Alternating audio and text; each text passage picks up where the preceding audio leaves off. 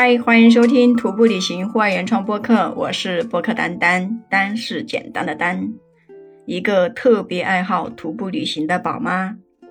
哎呀，天天都这么介绍自己，但是不介绍自己吧，我又怕你不知道我是谁。今天我就要去库木塔格沙漠了，特别的激动，我还没有见过沙漠呢。但是吧，这个沙漠离城市好近啊。我们导航了一下，本来开始以为可能要包个车什么的过去，然后一看导航，就在鄯善县的老城南端，离我们住的酒店也就只有几公里，然后我们就直接就走过去了。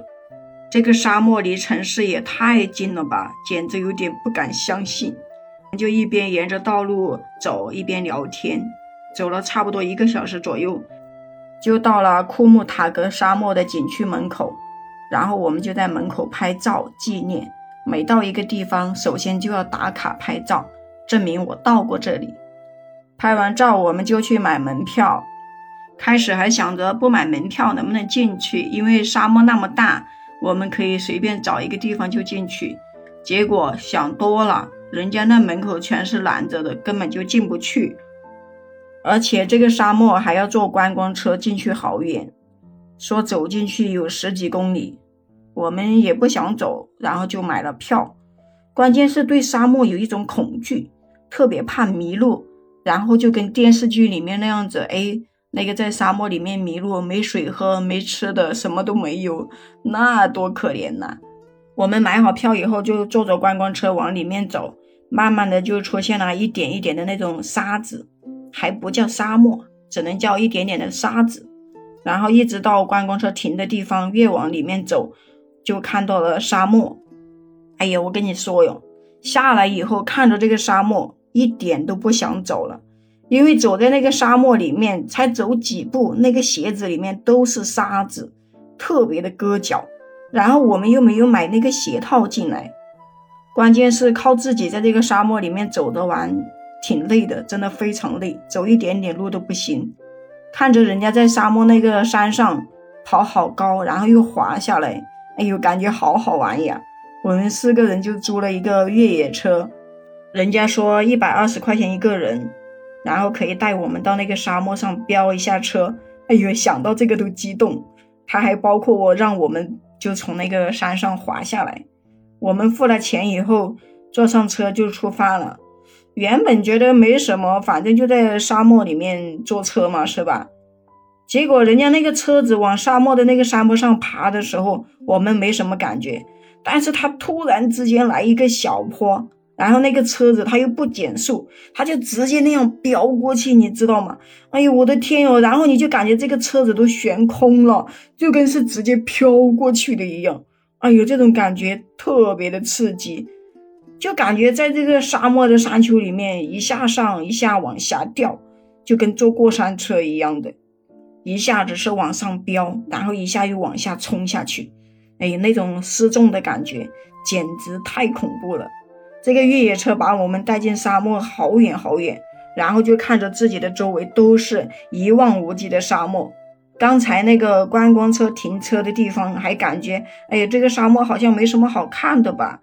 好像到处都能够看到人，也能够看到车子啊、房子，好像有点不像沙漠。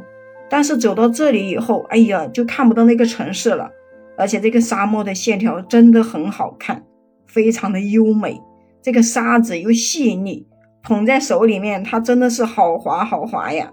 然后那个司机就拿出几个滑板跟我们说，要用那个车子把我们拉到最高的那个山坡上，然后让我们用那个滑板。从上面滑下去，我们滑下去以后，他再开车子到下面去接我们就可以了。开始我们都挺害怕的，因为看着那个坡太高了，这样滑下去，万一要是滑翻掉了，那不就嘟嘟嘟的朝那个滑坡下滚下去了吗？就让我们当中唯一的一个男士先下去，我们就把他给推滑下去以后，哎，看着他没倒，然后我们就放心了，我们就一个一个的就。跟着滑下去，我是最后一个滑的，在这种沙漠上滑下去的感觉真的是太好玩了，特别像小孩子滑的那种滑滑梯的感觉。滑下去以后，我还特别的想滑，但是人家说要加钱，因为还要把你再拉上去，然后再滑下来，人家还要再下来接你，这样反复的话就要加不少钱。那个司机就说把我们拉回去吧，回到那个人多的地方，然后就叫我们租了一个滑板，说自己可以爬到上面去再滑下来。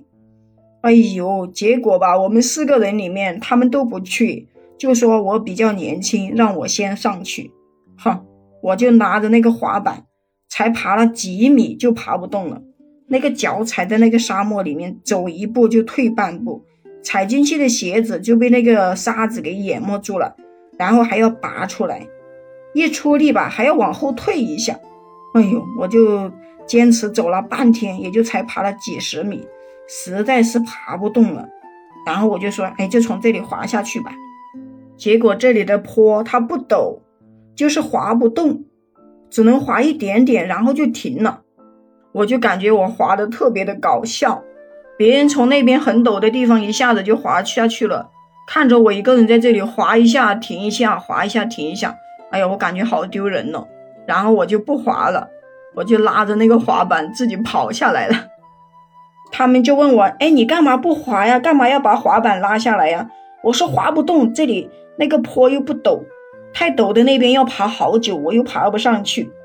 然后他们一听我这么说，哎，他们也不去了，就把那个滑板给退给人家去了。说看着我爬都累得慌，看我爬了那么半天才爬上去一点点。后面我们就在沙漠里面拍了一会儿照片，然后就坐观光车准备出去，因为今天我们要回江西了，买了晚上的火车票。到今天为止呢，新疆的旅行也结束了。新疆真的好大呀，感觉玩了十多天才玩了一个小角落一样的，还有很多很多地方都没有去玩，只有等下次再来玩。但是下次来的时候，我一定会选一个秋景或者是其他的季节，因为一直听说新疆的秋天就是一个童话的世界，还有那个冬天的时候。去喀纳斯的湖边，还有赛里木湖的湖边，再加上一些那个鹅在上面，会非常的美。所以我一直很期待秋天的新疆。这一次的行程呢，也算是把我到新疆这个看花海的梦想给完成了。但是下次如果说我再来这边的话，我一定会把行程做得更紧密一些，然后就是。包车的司机也会谈好，但是在新疆玩特别的辛苦，因为每个城市离每个城市太远了，所以下一次也不知道是什么时候，只能是先策划着吧。如果你对我的节目有什么好的建议，可以在评论区给我留言哦。关注订阅我的专辑，我们下期再见。